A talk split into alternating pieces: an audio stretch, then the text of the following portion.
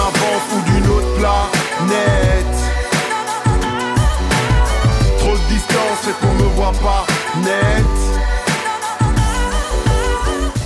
Bonjour Youssef. Bonjour. Merci d'être euh, le 12e invité de Bruxellerie podcast. Merci, merci à toi. Je suis très heureuse euh, de t'avoir parmi nous aujourd'hui. Ça fait plaisir, c'est cool, c'est cool. D'avoir tout le monde aussi, parce qu'on n'est pas tout seul, c'est un peu bizarre, mais ça va, on va s'y faire.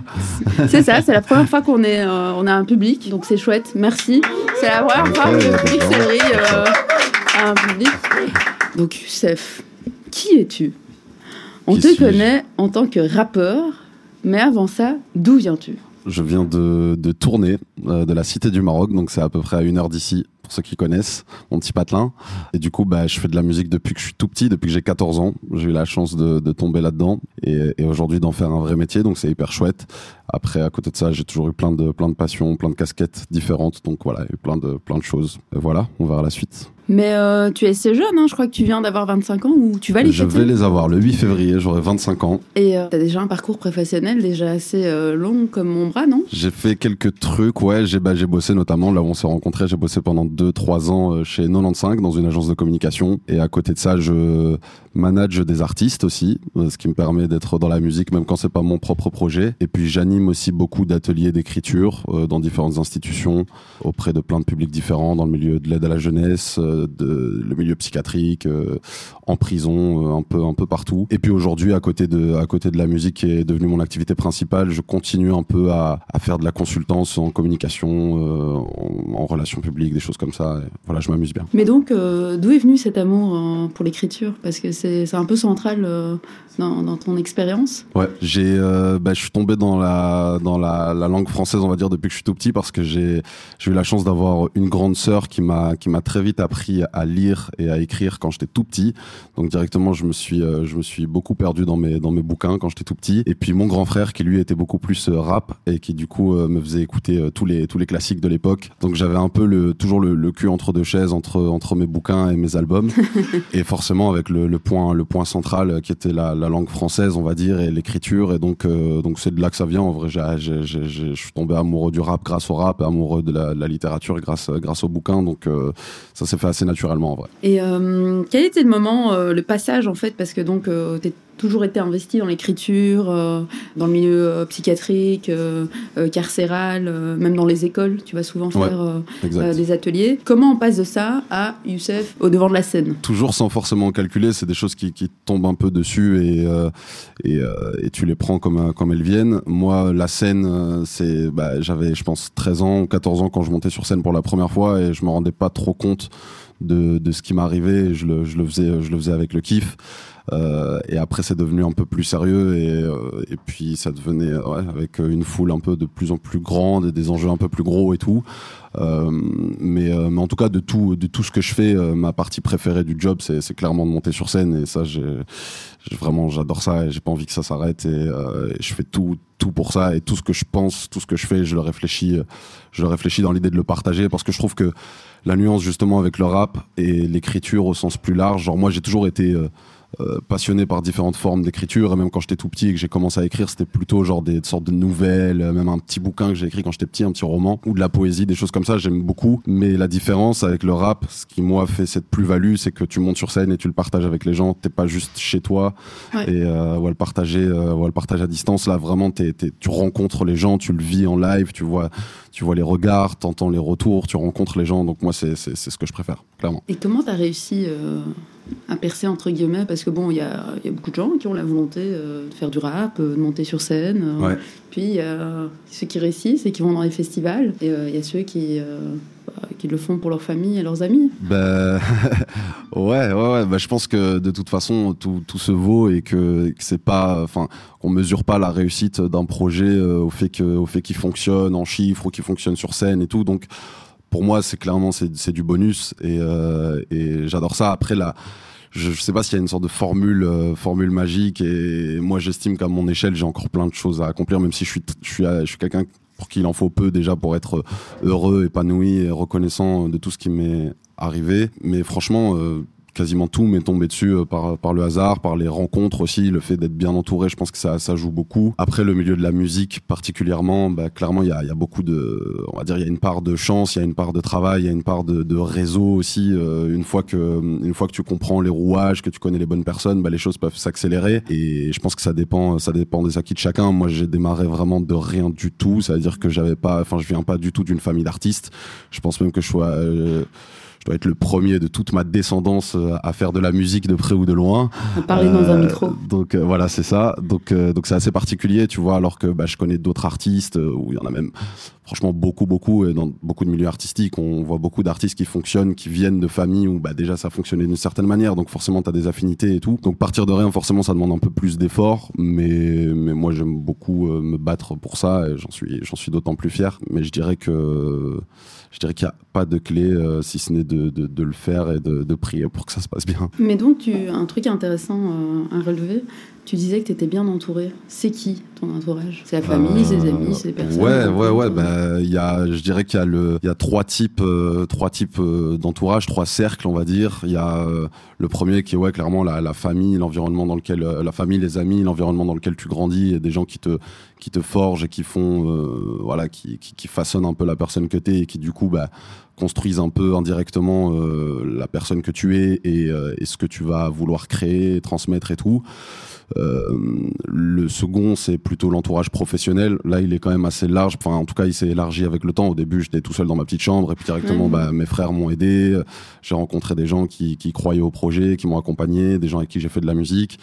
Puis après, tout doucement, ça devenait un entourage pro. Aujourd'hui, j'ai genre j'ai vraiment une grosse équipe. euh, bah, tu vois, avec euh, bah, Nathan que tu connais par exemple, qui est euh, Nathan Sauret. Nathan Soret exactement, avec qui bah, j'ai bossé pendant pendant longtemps dans son agence et qui, euh, euh, par exemple, aujourd'hui m'accompagne en tant qu'attaché de presse, mais en vrai, euh, il fait beaucoup plus que ça. C'est vraiment quelqu'un qui m'accompagne tous les jours sur plein de choses, qui me permet d'avoir une vision. Conseil, Et, euh, et euh, je dirais des comme lui entre guillemets, il y en a, il y a- il y en a pas mal autour de moi qui me permettent de, de, de de réaliser ce que j'ai dans ma tête et euh, qui se donnent corps et âme euh, sans rien attendre en retour pour que juste pour que le projet fonctionne quoi. Et puis oui, j'avais dit trois exactement. euh, que- et, et le troisième, bah, je dirais, là, ça fait un peu genre euh, démago de dire oui, c'est le public, c'est les gens qui soutiennent et tout.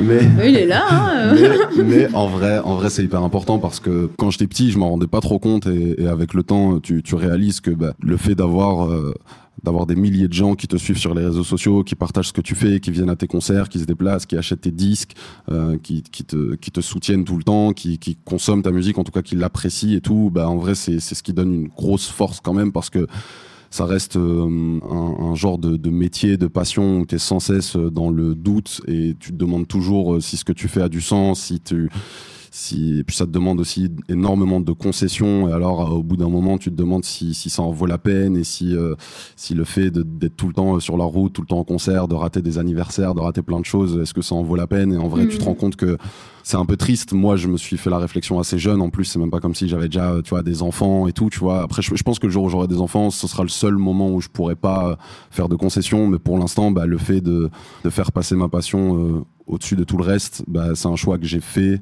Euh, Tu mais surtout fond, parce que c'est un peu une sorte de, de- c'est la force du nombre qui l'emporte, tu vois. Le fait de, de, de louper un peu ce que je vis avec mes proches, avec mes amis, ma famille, bah, je me dis que au final, ça, ça fait kiffer euh, tellement, tellement de gens. euh, au-delà de ça, que je préfère, euh, je préfère faire ce choix-là. Alors peut-être que c'est une erreur, je Non, sais non. pas, mais euh, on verra. Tu es jeune, faut vivre à fond. On verra Exact, oui, oui, c'est ça, euh. ça. Cet été, ça a été un grand moment pour toi parce que tu as été sur des scènes de, de festivals mythiques Ouais. euh, pour la première fois. Et puis, juste un peu avant ça, je pense que tu as signé avec une grosse maison de disques, euh, un peu de manière inopinée d'ailleurs. Raconte-nous un peu euh, comment tu vis ça. Bah, quand on passe de Youssef qui, euh, qui fait des ateliers d'écriture euh, très légitimes hein, dans des, dans des classes euh, ou dans des prisons. Et finalement, on te contacte pour te dire est-ce que tu veux travailler avec nous? Ouais, bah c'est c'est toujours assez assez cool à, vivre. Ça fait ça fait monter bah, monter d'un step le projet. C'est surtout que là, c'était euh, le, c'était mon cinquième projet, donc mon troisième album, et j'avais sorti deux EP avant ça où j'étais en totale euh, indépendance et où je produisais euh, tout moi-même. Donc là, c'était la première, la première signature avec un label.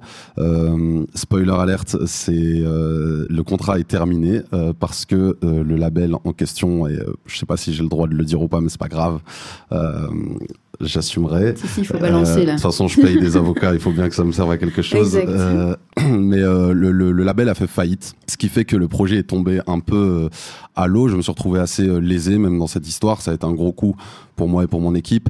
Mais, euh, mais en vrai, c'est cool parce que ça m'a permis d'apprendre pas mal de choses. C'est ma première expérience parce que j'ai toujours été réticent au fait de signer parce que quand tu signes, on va dire qu'il y a deux choses, deux avantages. Euh, le premier, euh, clairement, il est financier, c'est le fait d'avoir vraiment des grosses enveloppes pour investir sur ton projet et pour, euh, pour toi aussi te permettre de te dégager euh, de ton temps. Et la deuxième, c'est un peu les ressources humaines, c'est le fait d'avoir des gens autour du projet qui bossent, qui ont une stratégie et tout moi en vrai euh, des gens qui bossent qui ont des idées qui font ça bien euh, avec le temps j'ai réussi à, les trouver avec ou sans label. Donc c'est pas vraiment ça qui m'intéressait. Moi j'avais surtout besoin euh, d'argent pour pour me permettre de réaliser mes ambitions. Donc aujourd'hui c'est pas très très gros comme perte. J'ai réussi à me rattraper grâce au concert justement que j'ai fait cet été. Bon j'ai pas eu beaucoup de bénéfices mais au moins je suis retombé sur mes pattes. Et et du coup du coup il y a eu beaucoup beaucoup de festivals cet été. On a on a été, bah, je pense le plus gros c'est Dour, je crois. Il y a eu les Solidarités, il y a eu Esperanza. J'ai eu la chance de faire la première partie de Ayam aussi dans le dans le sud de la quand France. Même pour un rappeur, c'est le rêve. Donc ça, ouais, ouais c'est quand même un peu un, un, rêve de gosse qui se réalise hein, quand j'étais. Euh, quand j'étais petit, je l'aurais jamais imaginé. Et donc ouais, il y a eu, il y a eu beaucoup, beaucoup de choses, et j'espère que ça va continuer. Moi, en tout cas, les concerts, ça, ça me fait kiffer. Donc, euh, donc on espère que que ça ira. Mais en tout cas, tout, tout ce genre de tout genre d'accomplissement, je le dois vraiment à, à, à, toute mon équipe qui a bossé et qui est pas forcément lié à mon label. Le label m'a permis de, de, financer des clips, d'avoir un peu plus de budget, mais en soi, ils ont pas non plus amené. Et je le dis pas en mode. Enfin, genre si, si la signature était encore d'actualité, j'aurais aucun mal à le dire. Genre ils ont ils ont voilà, ils ont, ils ont joué le rôle d'une banque avec des meilleurs taux d'intérêt, mais euh, mais euh, mais pour le reste, ils n'ont pas fait énormément de choses. Euh, Créativement. Donc voilà, c'est ça. Donc avec ou sans eux, je pense que ça, ça continuera de rouler. Je me fais pas trop de, de soucis. Ok. Et, parlons un peu de l'inspiration de tes textes. Ça, c'est aussi quelque chose qui semble profond et important. Ouais. Tu as commencé jeune. On a compris qu'il y avait un, un, très gros très gros élément familial. Mmh. Comment est-ce qu'on se dit je vais aller en prison, je vais aller dans des milieux psychiatriques, je vais euh, me mettre avec eux pour écrire des trucs. C'est quoi le chemin qui te mène vers là? Alors, ce qui, ce qui m'a amené à bosser dans les ateliers d'écriture, c'est surtout, euh, en fait, ça a commencé par juste des gens que je connaissais, qui bossaient en institution, qui, qui m'avaient, euh, euh qui savaient que, enfin, parce que moi, j'ai j'avais une formation d'éducateur slash animateur. J'ai bossé aussi enfin j'ai été chef scout pendant longtemps. Donc j'avais j'ai toujours eu cette cette fibre de, de bosser avec euh, avec des gens et j'aime bien j'aime bien l'animation. Mais j'imagine quand même avec un amour pour le français euh... oui voilà d'office t'aimes écrire oui, oui, t'aimes les mots sûr, euh... exactement. Donc ouais les, les, gens je pense que euh, le enfin ce que j'écris est un peu une sorte de gage de confiance pour eux de se dire que quand je vais venir avec leur euh, leurs animés je vais pas je vais pas leur faire dire des bêtises. Mais mais franchement, ça s'est fait, euh, ça s'est fait un peu en, boule de neige comme ça, où j'ai juste fait un premier atelier, puis j'ai communiqué dessus. Du coup, bah il y a des gens qui se sont dit ah ok tu fais ça, bah vas-y viens, viens chez nous et tout. Et puis après ça s'est fait un peu comme ça. Ensuite, j'ai intégré euh, un, gros programme de la Fédération Wallonie-Bruxelles euh, des jeunesses musicales, où là du coup bah, j'ai carrément fait des tournées, euh, des dizaines, des dizaines de dates dans des écoles, euh, principalement des écoles primaires et secondaires, où là vraiment du coup ça m'a ça m'a amené à, rentrer un peu dans ce réseau où du coup euh, j'étais aussi un des seuls euh, rappeurs à, faire des ateliers d'écriture parce qu'il y a aussi d'autres gens qui en faisaient mais qui étaient pas forcément du milieu du rap. Et en fait je pense que il y a beaucoup de gens qui ont enfin beaucoup de personnes qui bossent en institution qui ont des publics jeunes qui se rendent bien compte que le rap c'est ce qui parle aux jeunes et donc ils se disent ok euh, ça fait d'une pierre deux coups quoi. Mais justement qu'est-ce que tu arrives à faire ressortir? Ben, ces différents groupes les jeunes ben, les gens incarcérés les gens peut-être malades qu'est-ce qui les anime avec les mots parce que c'est compliqué d'arriver euh, devant devant un groupe de personnes et de leur dire bon aujourd'hui on va utiliser les mots euh, pour s'exprimer. Bah, je, je, pense que c'est vraiment au cas par cas en fonction des personnes et de ce qu'elles ont à raconter. Euh, moi mon objectif principal c'est premièrement un côté un peu plus technique de vraiment euh, apprendre les le, le, canevas, la manière, les structures, euh, la manière d'écrire un texte. Donc c'est un peu un cours de poésie euh, condensé de ce qu'on a déjà appris à l'école, tu vois, mais de, de, savoir écrire avec avec un nombre de syllabes convenable, en tout cas mathématiquement qui, qui est correct, et puis de savoir placer ses rimes, des choses comme ça. donc ça je le fais rapidement. Et puis le deuxième c'est surtout de, de pouvoir montrer soit à travers mon parcours, soit un peu de spéculer autour de ça, mais de dire à chaque personne que ton histoire, elle est légitime et elle vaut, euh, elle vaut le coup d'être racontée. Et euh, souvent, les gens se disent, bah ouais, moi j'aimerais bien, mais euh, j'ai rien à dire, j'ai rien à raconter. bah moi, au fond, c'est la même chose, quoi. Je prétends pas, tu vois, moi, enfin, c'est hyper égocentré de vouloir faire de la musique, de parler de soi et tout, mais je le, je le fais aussi parce que je pense que tout le monde a des choses à dire et, euh, et je sais que j'ai la chance de de, de, de, pouvoir le faire un peu plus facilement que les autres parce que c'est pas donné à tout le monde de savoir mettre des mots sur ce qu'on a en tête. Et euh, il y, y, a une phrase de, de Kerry James moi qui m'a beaucoup marqué quand j'étais tout petit.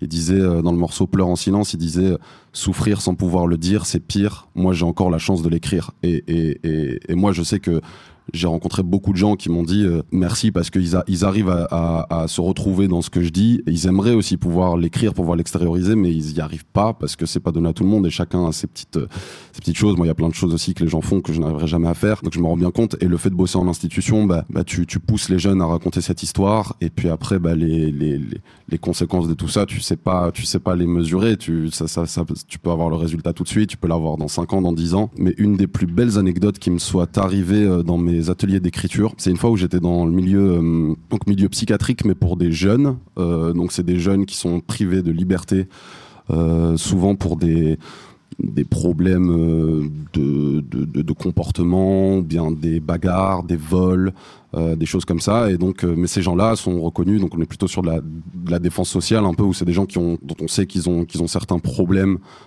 qui, qui, qui les déresponsabilisent d'une certaine manière. Et donc, il y a tout un suivi psychologique avec eux. Et euh, moi, j'étais parti faire un atelier dans une institution où une amie à moi était en stage. Ça avait duré une après-midi. J'étais arrivé et euh, donc j'ai fait ma petite popote comme comme comme toujours. Et, et voilà, j'ai fait une, un truc, un exercice d'écriture qui, qui pousse un peu les gens à écrire plus facilement. Où en gros, tout le monde écrit un mot sur un papier, on se retrouve avec une quinzaine de mots et les jeunes peuvent voilà écrire un texte où ils voilà où ils, où ils placent ces mots-là. C'est ce qui parfois débloque un peu les euh, l'inspiration. Et euh, je me rappelle d'un jeune qui m'avait dit euh, Excusez-moi, monsieur, est-ce que, est-ce que ça pose un problème si j'utilise pas les mots et juste j'y vais en carte blanche et tout? Je lui dit bah, Bien sûr, pas de problème, vas-y, tu vois.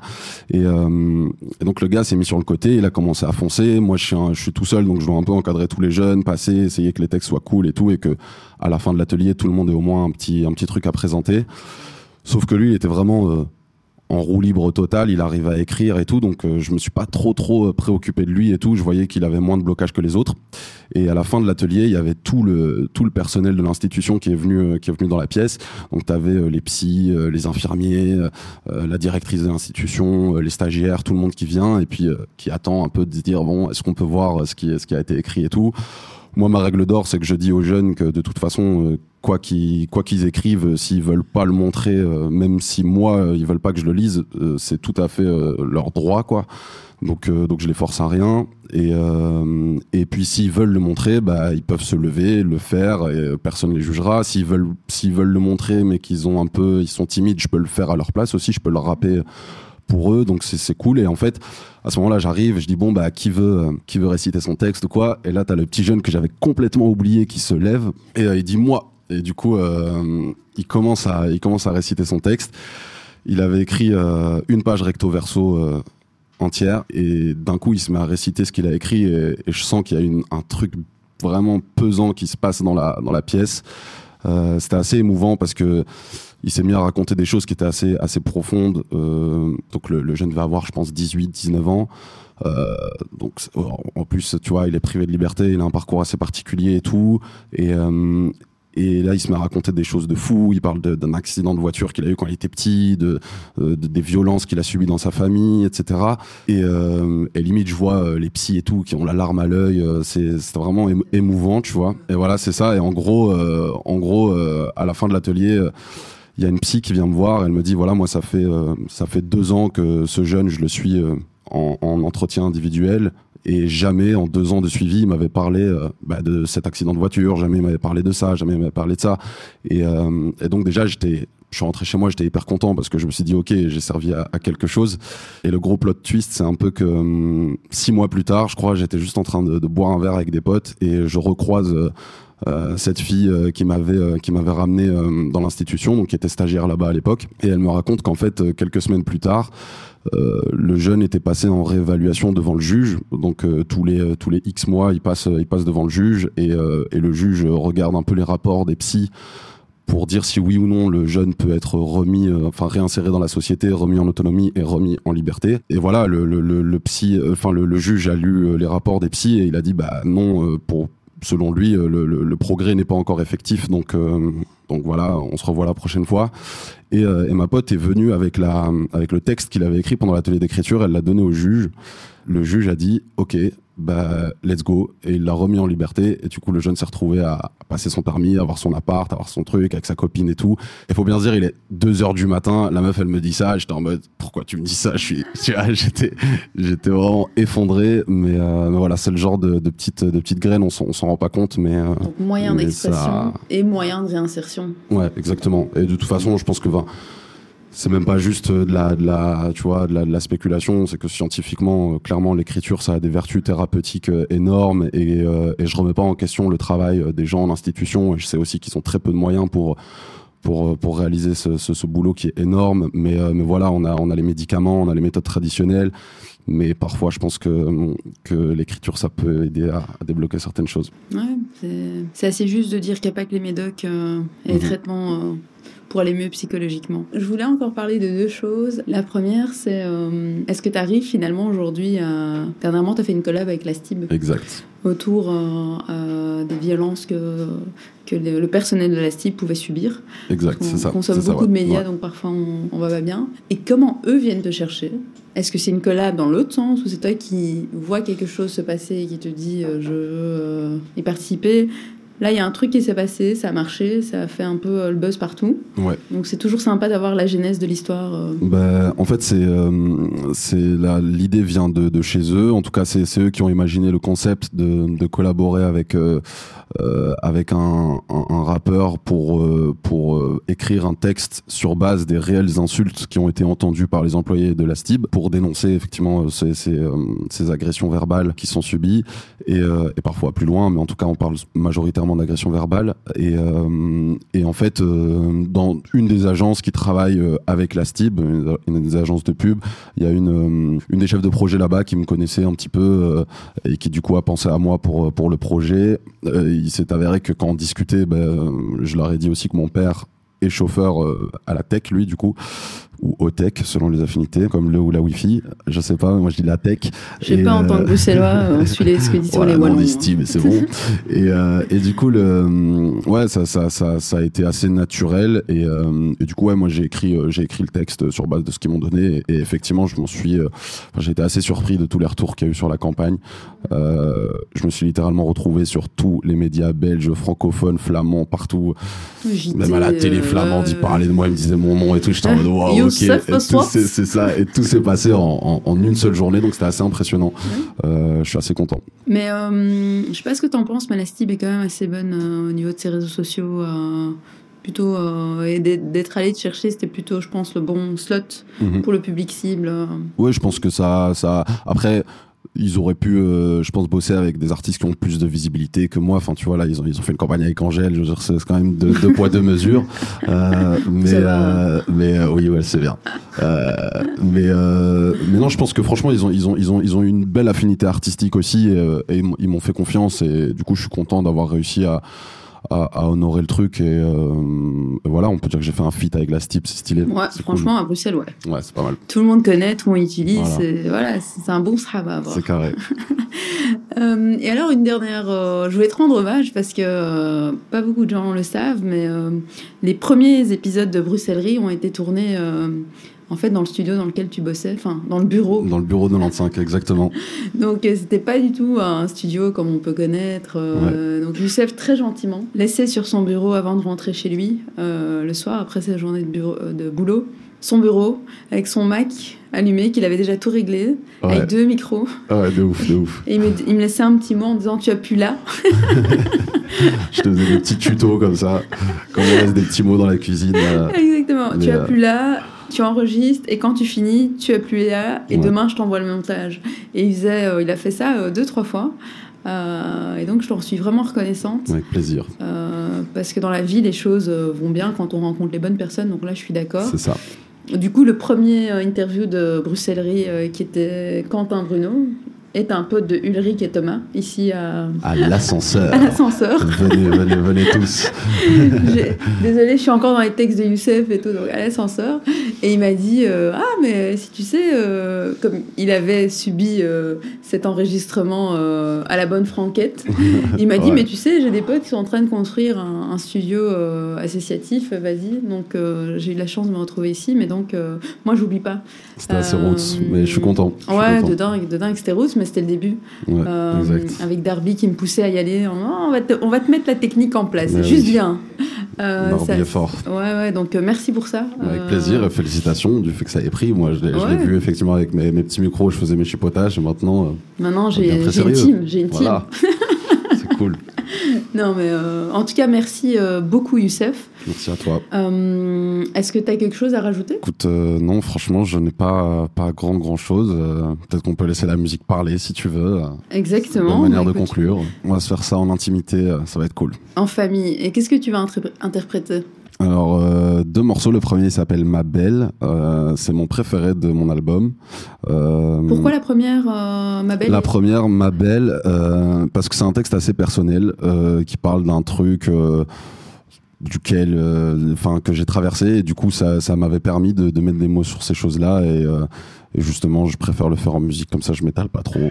Nice. la musique, ça me permet de me protéger derrière tout ça, donc c'est cool. Eh ben, you get the floor. Let's go, merci beaucoup. On y va, c'est parti. C'est parti. On va faire ça assis comme chez Skyrock.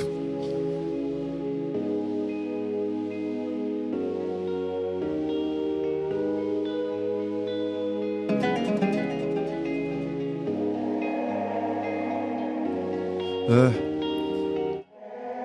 Je suis mal, ça fait des mois. J'essaye de rien laisser paraître. Mais les peines apparaissent, même si je n'ai plus mal. Rien ne sera jamais pareil. Rien ne sera jamais pareil. Elle a fait ses affaires. Maman est partie, je m'en veux à mort, mais je sais que c'est pas ma faute. Qui ne dit mot qu'on sent, pourtant y a des mots qu'on sent bien plus que d'autres. Je dois pleurer ma peine, mais j'ai pas envie de chanter, mais j'ai pas envie de chanter. Je peux plus être le même, mais j'ai pas envie de changer, mais j'ai pas envie de changer. Avec le temps, va tout ira mieux. Quelques promesses pour enfuir nos peines. Je pensais qu'elle s'éloignait, alors qu'elle se noyait. Je ressens sa peine à des kilomètres. Avec le temps, va tout se perd. Ce que je me dis quand je sais, et si l'orage n'est pas sur terre, c'est qu'il se cache dans le ciel. Avec le temps, va tout se perdre. Ce que je me dis quand je sais, et si l'orage n'est pas sur terre, c'est qu'il se cache dans le ciel, mais tout ira mieux. Demain tout ira mieux, ma belle. Demain tout ira mieux, ma belle. Demain tout ira mieux. Baisse les armes, sèche tes larmes. Demain tout ira mieux, ma belle. Demain tout ira mieux, ma belle. Je peux plus rester le même. Pour changer, y a tant de choses à faire. Pour aimer, y a tant de choses à perdre. Je voulais avoir la tête dans les nuages. Et puis le ciel est tombé sur ma tête. Les blessures m'atteignent. Je suis seul en rappel. Et mon ange gardien est sur répondeur. Je sais pas s'il m'entend. J'apprends à faire semblant de pas ressentir la peur. Je fais semblant d'oublier, semblant de la croire. Les yeux dans les yeux, c'est peut-être la dernière fois. Ils sont encore plus tristes quand elle regarde vers moi. Quand il se met à faire noir, je dois pleurer ma belle, mais j'ai pas envie que tu me vois. Je me suis caché plus d'une fois, faut que je reste fort. Le triste sort m'a bouffé le corps, j'ai perdu la voix. Avec le temps, va tout se perdre. Ce que je me dis quand je sais, et si l'orage n'est pas sur terre, c'est qu'il se cache dans le ciel. Avec le temps, va tout se perdre. Ce que je me dis quand je sais, et si l'orage n'est pas sur terre, c'est qu'il se cache dans le ciel, mais tout ira mieux. Demain tout ira mieux, ma belle. Demain tout ira mieux, ma belle. Demain tout ira mieux. Baisse les armes, sèche tes larmes. Demain tout ira mieux, ma belle. Demain tout ira mieux, ma belle. Demain tout ira mieux, tout ira mieux.